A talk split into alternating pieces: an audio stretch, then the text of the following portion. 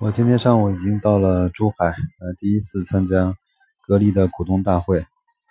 呃，因为时间还没到，我在厂区的门口转了转，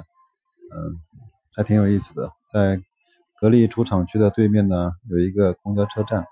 那个站牌的名字就叫格力康乐园。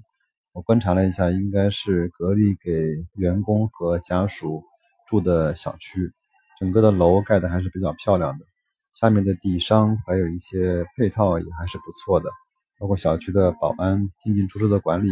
也还是不错的。另外呢，到了它整个的呃，就是钢板的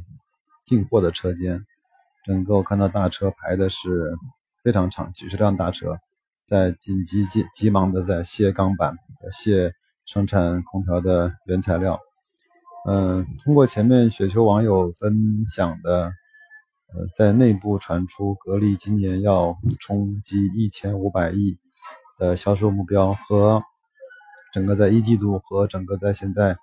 呃五六月份空调市场特别火爆的情况下，看到这样的景象，我们作为小股东还是比较开心的。呃，那另外呢，一点半我们就可以进场，呃，进入会议室去参加格力的股东大会。呃，那如果后续还有什么一些。新鲜好玩，还有一些值得我们分享和注意的事情，我应该会在今天晚上或者是明天的节目中，给大家做一个现场的情况总结和报道。希望能够见到董明珠，希望能够听到他对格力呃过往以及未来的一些规划，呃，当然也希望能够早早的分一六年的股息。先这样，明天见。